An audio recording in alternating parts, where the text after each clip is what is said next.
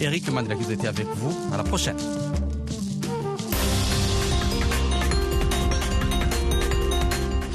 Jean-Roger Bion à ce micro pour le monde aujourd'hui au sommaire de cette édition du mercredi 24 janvier 2024. En RDC, la coalition au pouvoir rafle la majorité des sièges aux élections municipales après le raz-de-marée à la présidentielle et aux législatives. Législative au Togo, le nombre de députés passe de 91 à 113. Vous avez deux députés en plus. L'argent, là, on va le trouver où? La deuxième question, le gouvernement est tenu de faire le recensement général de la population chaque 5 ans. Est-ce que dans 5 ans, nous allons encore augmenter, oui ou non? Reportage à suivre dans la partie magazine. Au Mali, plus de 70 morts dans l'effondrement d'une mine d'or vendredi. Le secrétaire d'État américain Anthony Blinken a inauguré aujourd'hui un nouvel espace présentant la technologie américaine à Lagos au Nigeria. Ici aux États-Unis, Donald Trump a remporté mardi la primaire républicaine dans l'État du New Hampshire. Et en sport, ne manquez pas notre journal de la Cannes. Dans un instant, dernier virage ce soir avant les huitièmes de finale.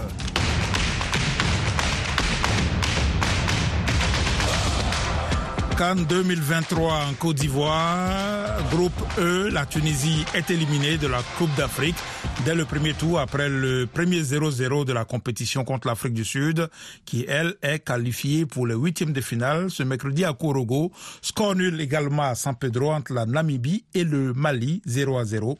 Nous nous rendons tout de suite à Abidjan pour retrouver nos envoyés spéciaux Bagassi Koura et Yakuba Oudraogo. Bonsoir à tous. Après ces matchs de la poule E, le groupe F sera à l'honneur à 20h temps universel. La République démocratique du Congo, deux points, affronte la Tanzanie et le Maroc, leader avec quatre points, joue face à la Zambie, deux points pris en deux matchs nuls. Cette canne 2023 ne cesse de surprendre après l'élimination du Ghana.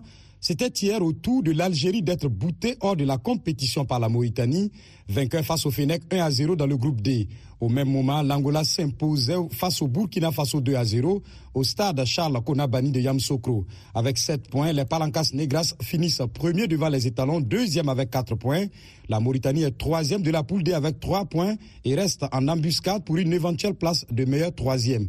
Les champions 2019 algériens finissent dernier de la poule avec seulement 2 points. Dénouement aussi dans le groupe C, celle du champion en titre, le Sénégal finit en beauté en dominant la Guinée 2 à 0 ce qui lui fait 9 points pris en 3 matchs. Forcément une grosse satisfaction. On a eu euh, une très bonne préparation depuis le 29 décembre. Nous savons que c'est un groupe très compliqué. D'ailleurs, beaucoup disaient que c'était le groupe de la mort, la malédiction, comme on dit, du, du, du champion. Donc aujourd'hui, je pense qu'en trois matchs, on a pu montrer que on était capable de, nous, de ne pas dormir sur nos lauriers, malgré qu'on est champion d'Afrique. Aliou Cissé, sélectionnaire des Lions de la Teranga.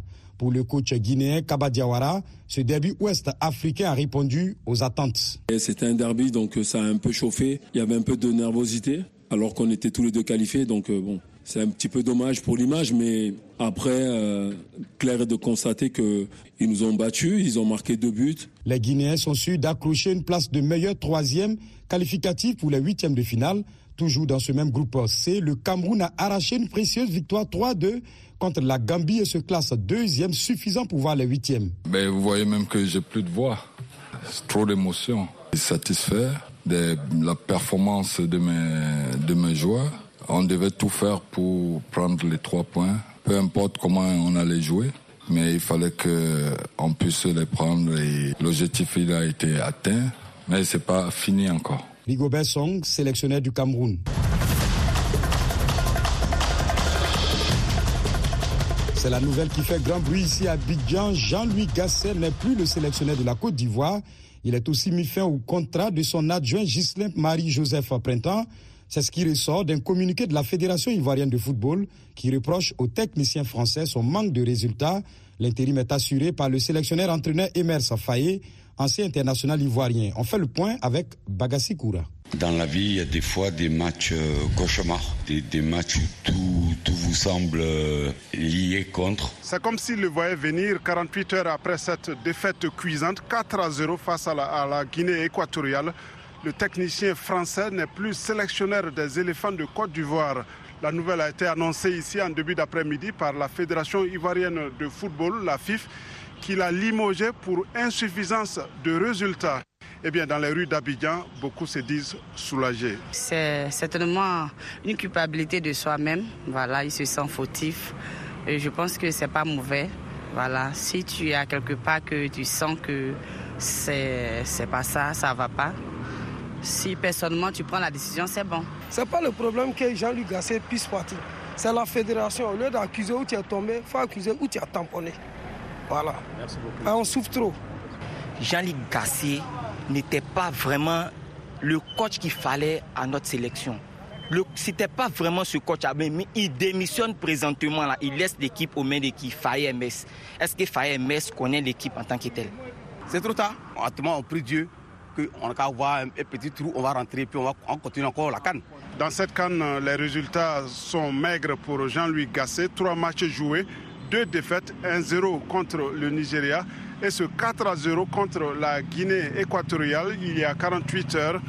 Le sélectionneur français n'est pas le seul à perdre son poste lors de cette canne. Le sélectionneur du Ghana, Chris Hackton, a été démis de ses fonctions. Le coach de la Gambie, Tom Sanfiet, a lui démissionné. Bagassi Koura, Abidjan, pour VOA Africa. Merci Bagassi Koura. C'est ici que nous refermons cette édition du Journal de la Cannes, préparée depuis Abidjan.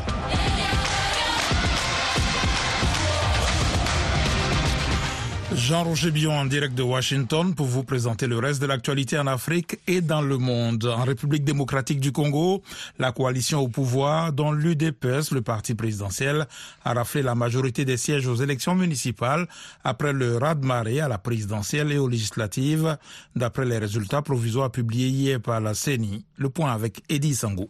À Kinshasa, seuls l'UDPS, les partis présidentiels et les partis de Vital Kamere, ainsi qu'un autre parti, tous membres de l'Union sacrée autour du président Félix Tshisekedi, se partagent les sièges. Dans l'une des communes, Kassavubu, du nom du premier président de la RDC, l'UDPS a remporté la totalité des sièges. Au niveau national, sur les quelques 50 000 candidats, seuls 915 ont été déclarés vainqueurs. Ces élections communales ont été organisées pour la première fois en RDC depuis 2006. La coalition présidentielle obtient la majorité à tous les niveaux du gouvernement. Plusieurs milliers de personnes se sont rassemblées aujourd'hui dans la capitale économique tanzanienne, Dar es Salaam, à l'appel du principal parti d'opposition pour dénoncer trois projets de réforme électorale. Le principal parti d'opposition, Chadema, s'oppose notamment à un texte permettant à la chef de l'État de nommer cinq des dix membres de la commission électorale. La Cour suprême de Como a validé définitivement ce mercredi la réélection contestée au premier tour de la présidentielle du sortant Azali Assoumani. L'annonce des résultats provisoires la semaine dernière ayant été suivie de heures dans la capitale, l'opposition comorienne a immédiatement rejeté en bloc ces résultats. Le chef de la jeune guinéenne, le colonel Mamadi Doumbouya, est élevé au rang de général. Mamadi Doumbouya, 43 ans, a pris le pouvoir par la force le 5 septembre 2021 en renversant le président Alpha Condé qu'il avait placé en 2018 à la tête du groupement des forces spéciales, un ensemble d'unités d'élite censé aussi prémunir le chef de l'État contre de tels coups de force. Plus de 70 morts dans l'effondrement d'une mine d'or vendredi dernier dans le sud-ouest du Mali. Les recherches des survivants sont terminées. Avec Alexandrine. Ça a commencé par un bruit. La terre a commencé à trembler. On était plus de 200 chercheurs d'or sur le terrain.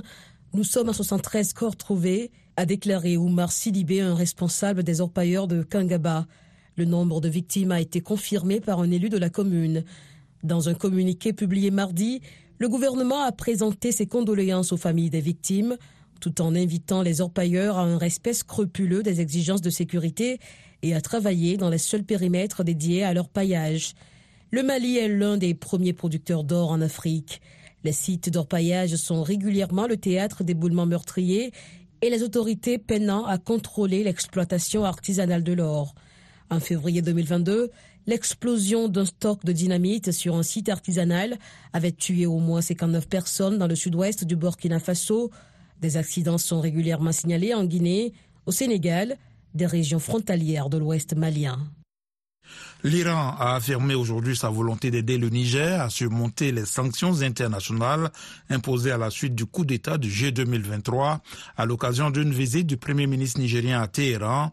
Le Niger entend donner un souffle nouveau à la coopération qui dormait avec la République islamique, a déclaré le Premier ministre Zayn après la signature de plusieurs accords dans les domaines de l'énergie, de la santé ou des finances. Le Tchad est un pays frère de la Russie, a affirmé aujourd'hui le président de transition Mahamat Idriss Déby Itno reçu par Vladimir Poutine qui lui a assuré en retour que Moscou pourrait aider à stabiliser la situation dans le pays. Le Tchad où l'armée française entretient encore un contingent est le dernier partenaire privilégié de la France au Sahel après le retrait contraint et forcé des militaires français du Mali en août 2022, du Burkina Faso en février 2023 et du Niger en décembre dernier. Le président tunisien Kaïs Saed a pourvu ce mercredi des postes ministériels vacants depuis des mois, dont celui de ministre de l'économie, dans un contexte de difficultés économiques et financières accrues dans son pays en proie aussi à des tensions politiques. Le secrétaire d'État américain Anthony Blinken se rend aujourd'hui en Angola, dernière étape de sa tournée diplomatique en Afrique, entamée lundi. Au Nigeria, il a dit que les États-Unis souhaitent avoir plus d'investissements dans le pays africain et a appelé à lutter contre l'extrémisme au-delà d'une approche strictement militaire. Le secrétaire d'État américain Anthony Blinken a exprimé l'espoir mercredi d'une augmentation des investissements américains au Nigeria, mais a demandé à la première économie africaine de rassurer les investisseurs sur la possibilité de rapatrier leurs fonds. M. Blinken a aussi salué les réformes économiques très audacieuses du nouveau président nigérian, même si à court terme, elles ont été douloureuses pour les populations les plus vulnérables. Hier, il a proposé une assistance américaine élargie en matière de sécurité, mais a déclaré qu'il fallait une approche globale. Cet effort signifie travailler avec les communautés locales dans un partenariat, démontrer que les forces de sécurité sont là avant tout pour les protéger et répondre à leurs besoins, a-t-il ajouté. Il a par ailleurs annoncé que la coopération américano-ivoirienne allait se renforcer, notamment dans la formation des troupes. VOA Afrique, à Washington, vous êtes à l'écoute du monde aujourd'hui. Un nouveau duel entre Joe Biden et Donald Trump en novembre paraît incontournable après la victoire de l'ancien président lors de la primaire du New Hampshire qui a cimenté son statut de favori à l'investiture républicaine. Les détails avec Dilidico. Donald Trump a tenu un discours de victoire après l'annonce des résultats. Sa rivale, Nikki Haley, ancienne ambassadrice à l'ONU, est loin derrière. Donald Trump l'a devancé d'environ 11 points avec plus de 54% des voix. Après sa récente victoire dans l'Iowa, il devient le premier candidat à la primaire républicaine à gagner dans ces deux États sans être le président sortant. L'ex-ambassadrice à l'ONU, Nikki Haley, 52 ans, a certes félicité M. Trump pour sa victoire, mais elle a aussi affirmé que la course est loin d'être terminée. En attendant, les prochains face-à-face entre Trump et Haley, prévus au Nevada le 8 février, puis le 24 février en Caroline du Sud, État où Nikki Haley a été gouverneur. Déjà, le New Hampshire représente 22 délégués sur les 1215 qui vont désigner le candidat républicain en juillet à Milwaukee. Cet État a donné le ton pour les scrutins à venir, notamment le Super Tuesday, prévu le 5 mars, où quelques 874 délégués sont en jeu et peuvent permettre à un candidat d'avoir les trois quarts du nombre nécessaire la. La plus haute juridiction de l'ONU a annoncé ce mercredi qu'elle rendrait vendredi sa décision sur des mesures urgentes réclamées par l'Afrique du Sud qui accuse Israël de génocide des Palestiniens dans la bande de Gaza. La Cour internationale de justice pourrait potentiellement ordonner à Israël d'arrêter sa campagne militaire à Gaza déclenchée par l'attaque sans précédent du Hamas le 7 octobre. Pretoria souhaite que la CIJ émette des mesures provisoires, des ordonnances d'urgence pour protéger les Palestiniens de Gaza contre d'éventuelles violations de la Convention. Et puis, les autorités outils du Yémen ont ordonné dans une lettre adressée au personnel américain et britannique des Nations Unies et des organisations humanitaires basées à Sanaa, la capitale, d'évacuer le pays dans un délai d'un mois. Cette décision fait suite aux frappes menées par les États-Unis et la Grande-Bretagne qui, avec le soutien d'autres pays, tentent d'endiguer les attaques du groupe allié à l'Iran visant le trafic maritime international en mer Rouge. Restez à l'écoute dans quelques instants la page magazine de cette session d'information.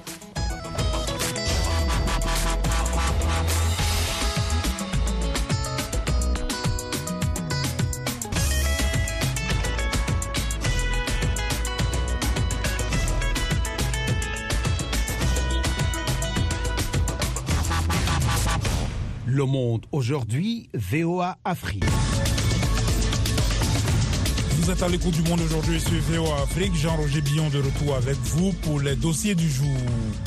Ici aux États-Unis, Donald Trump a remporté hier la primaire républicaine dans le New Hampshire, renforçant sa voix vers l'investiture du Parti républicain pour affronter le président Joe Biden en novembre prochain. Sa victoire laisse peu de place à sa rivale Nikki Haley. Pour une analyse, Eric Manirakiza a joint à Annapolis dans l'État du Maryland Jean-François Seznek, directeur de Lafayette Group l'ancien président Trump a fait, a fait, de gros efforts avec toute son organisation parce qu'il a maintenant monté une organisation vraiment euh, importante et euh, pour essayer de gagner très rapidement et ne pas avoir besoin de pour se débarrasser de tous les autres candidats euh, aux primaires et pouvoir commencer à faire la bataille contre le président Biden. Nick Haley s'accroche et veut toujours y croire. Euh, vous savez, je pense qu'elle s'accroche parce que euh, elle pense que peut-être au cas où il y aurait quelque chose qui n'irait pas avec Trump pour une raison ou pour une autre, hein, il n'est pas forcément en très bonne santé. Il parfois, il lit des bêtises à la radio ou à la télévision. Ils se disent que si vraiment elle pouvait tenir et que lui est obligé de laisser tomber, à ce moment-là, elle a une bonne chance. Le slogan de Nick Haley, euh, qui attaque euh, à la fois le président Biden et Trump, euh, Biden too old, Trump too chaos, donc Biden très âgé et Trump chaotique. Est-ce que vous pensez que c'est un slogan qui va payer pour elle lors du prochain rendez-vous en Caroline du Sud? Malheureusement, non. Je pense pas que ce soit assez assez important, si vous voulez, ou assez, ça résonne assez avec le public euh, pour qu'elle gagne la Caroline du Sud, parce que Trump a une, à nouveau une très bonne organisation là-bas et il est très, euh, euh, il est très populaire parmi le, les, les, électeurs de Caroline du Sud, malgré qu'il soit l'ancien gouverneur, il, a, il, il, il, contrôle un petit peu tous les, les conservateurs et c'est un État très conservateur. Et vous avez vu, il a amené même euh, un sénateur américain qui s'appelle Scott, qui est un sénateur euh, africain-américain, hein, qui est un type remarquable d'ailleurs. Il parle très bien, il est très fort, il est très respecté, mais euh, il s'est mis avec Trump plutôt que de rester avec elle, bien qu'il soit républicain. Et comment vous analysez les attaques des deux côtés, euh, Trump euh, contre Haley et Nick Haley, euh, les reproches contre Trump? Bah écoutez, euh, c'est un peu de, bonne guerre dans une primaire. Hein. Tout le monde, tout le monde dit que l'autre est très faible et euh, euh, Haley a certainement beaucoup, plus d'expérience internationale que Trump. Elle est, beaucoup moins euh, méchante, si vous voulez, avec tous les autres candidats et les plus polis quoi que Trump mais euh, c'est pas ce que cherche vraiment l'électorat en ce moment. Mais c'est plutôt une question de style qu'une question de, programme, j'ai l'impression. L'analyste Jean-François Seznec, directeur de Lafayette Group. Alexandrine Rologno avec vous dans Washington Forum cette semaine. Le secrétaire d'État américain Anthony Blinken est en tournée en Afrique. Quatre étapes au programme, le Cap Vert, la Côte d'Ivoire, le Nigeria et l'Ouganda. Cette tournée est axée sur le commerce, la sécurité et la démocratie, alors que des coups d'État et des crises meurtrières menacent la stabilité du continent. Que pensez-vous de la politique américaine en Afrique? Comment les relations USA-Afrique pourraient-elles contribuer à résoudre les défis auxquels sont confrontés les pays africains? Rendez-vous ce jeudi à 19h temps universel sur VOA Afrique ou voaafrique.com en rediffusion samedi et dimanche. Au Togo, l'Assemblée nationale vient de procéder au vote des modifications du code électoral. Les nouvelles dispositions introduites portent sur les élections multiples et le nombre des députés qui passent de 91 à 113. Le texte a été adopté lors d'une séance extraordinaire de la représentation nationale de Lomé. Notre correspondant Kossi Woussou. Le gouvernement qui a amené ce projet devant les députés a apporté les justifications d'une telle révision du code électoral et surtout l'augmentation du nombre des députés. Awateo Dabalo, ministre de la décentralisation et de l'administration territoriale. Les critères qui ont milité à l'augmentation du nombre, d'abord, il y a le fait qu'on veut découpler les circonscriptions électorales qui comportaient deux Cela a une conséquence donc sur le nombre des députés.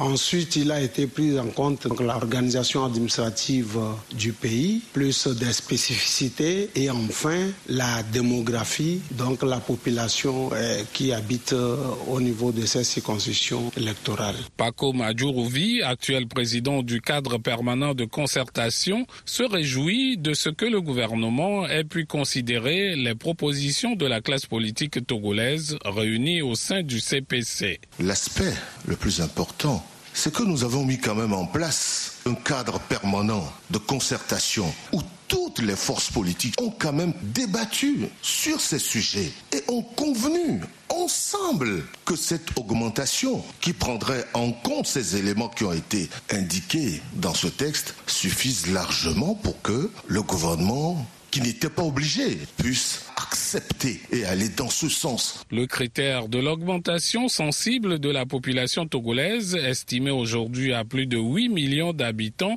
pour justifier la hausse du nombre des députés, laisse perplexe le député Abbas Kabois du mouvement des républicains centristes, MRC, qui se soucie des finances de l'État. Parlons des incidences financières. Vous connaissez très bien aujourd'hui ce que vivent nos compatriotes. Mais 22 députés en plus, l'argent là, on va le trouver où? La deuxième question, le gouvernement est tenu de faire le recensement général de la population chaque 5 ans.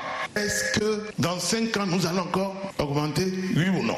Sur les critiques qui portent sur le coût financier qui sera lié à la prise en charge de ces 22 nouveaux députés, Sénat Lipuy, député de l'Union des forces de changement, UFC, n'y voit qu'une sorte de répartition des richesses. Si on se met dans une perspective économique, on peut dire que oui, ça va coûter un peu plus d'argent à l'État. De toutes les façons, ces députés-là, ils vivent au Togo. L'argent qu'ils vont gagner, 90% va être dépensé ici. Si ce n'est même pas 100%, plus des dettes qu'ils contractent même parfois pour pouvoir justement aider les populations. La future Assemblée nationale va compter 113 députés dès la prochaine législature, issus des prochaines élections législatives. Elles sont prévues avant la fin du premier trimestre de cette année. Kosiwusu, Lomé pour VOA Afrique.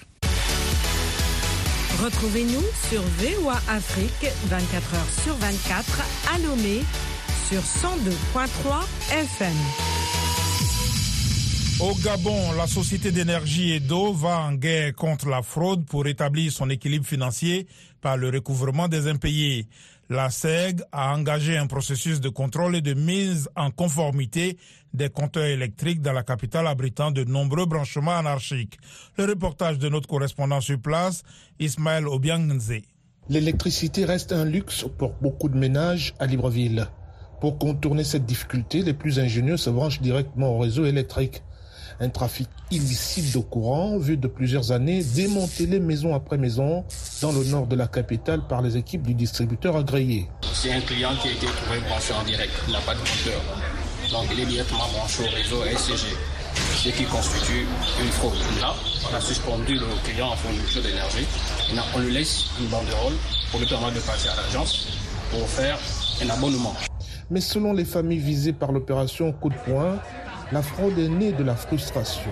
Quand les beaux quartiers brillent toute la nuit, attendre des mois, voire des années avant d'avoir la lumière devient insupportable pour Didier et ses voisins de la cité à l'embarras. Euh, si certaines choses ont été faites telles qu'elles ont, ont été observées, c'est parce que la SEG de son côté n'a pas honoré sa partie du contrat. Nous nous retrouvons avec des personnes, des résidents hein, qui ont des quittances de, de, de, de compteurs de courant, mais qui n'ont jamais été livrés, et ce depuis 2017. Depuis le début de la semaine, les premières victimes du contrôle de conformité des compteurs sont invitées à entamer des procédures afin de bénéficier des installations électriques. Certains usagers, comme Mathieu, ne savent plus où donner de la tête. Allez voir le congélateur. Toute cette nourriture là-bas, c'est gaspillé. Parce qu'ils sont venus hier. Quand ils sont forts, c'est pour venir couper les gens le courant, que le président prenne ça, ça, ça, ça en charge. Dans les maisons ciblées par la chasse à la fraude, c'est le désarroi. Sarah Bekale, une jeune lycéenne, redoute les conséquences de cette opération. Vous qui demandez que l'excellence soit dans l'école, c'est vous qui demandez que les, les élèves étudient. Mais comment on va étudier alors qu'il n'y a pas le courant? En dehors de la lutte contre les branchements anarchiques, la Société d'énergie et d'eau du Gabon remet à niveau les installations abandonnées.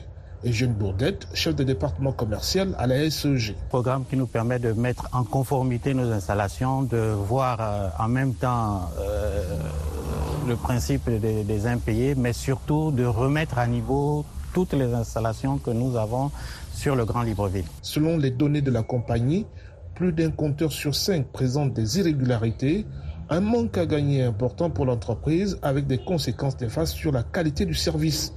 Elle promet de poursuivre l'opération à travers le Grand Libreville jusqu'au mois d'avril prochain. Ismaël Obionzé pour VOA Afrique, Libreville. Restez branchés sur VOA Afrique à Ouagadougou sur 102.4 FM au Burkina Faso.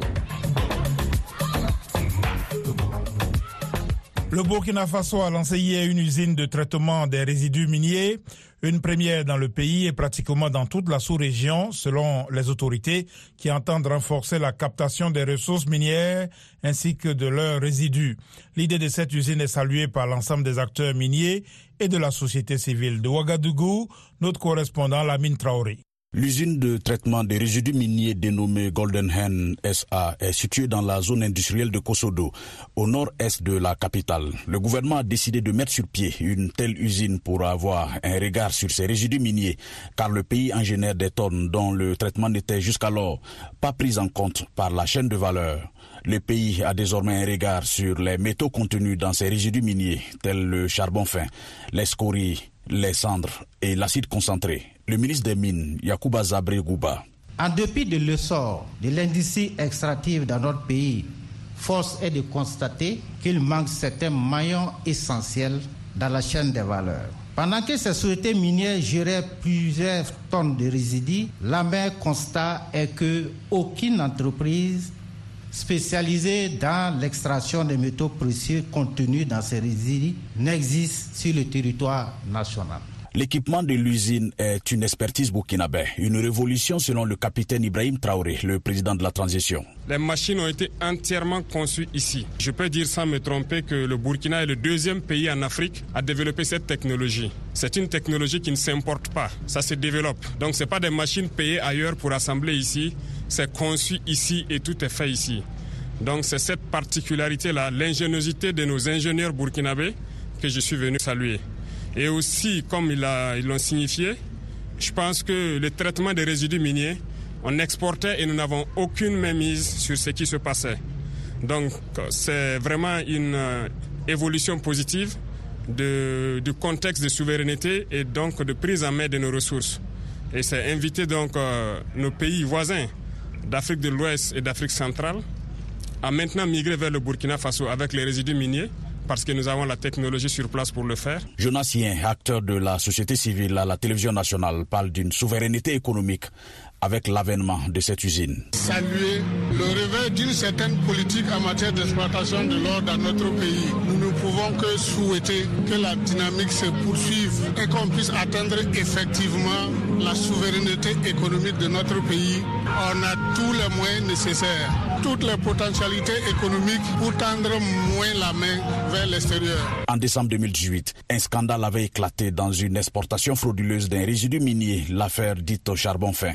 Après cinq ans de procès, le gouvernement a finalement trouvé une entente avec la société incriminée. Il dit aussi avoir tiré des leçons de cette expérience, d'où la mise au point de cette usine de traitement des résidus miniers. L'or occupe le premier rang parmi les produits d'exportation du pays. En 2022, le Burkina a enregistré 13 mines industrielles d'or pour un rendement évalué à 57,674 tonnes. La mine Traoré, Ouagadougou, VOA Afrique. En plus de nos programmes sur FM et ondes courtes, VOA Afrique est en votre compagnie 24 heures sur 24 sur Internet. voaafrique.com, tous les derniers développements sur l'actualité africaine et mondiale, reportages photos et vidéos, et vos commentaires sur voaafrique.com. À tout de suite.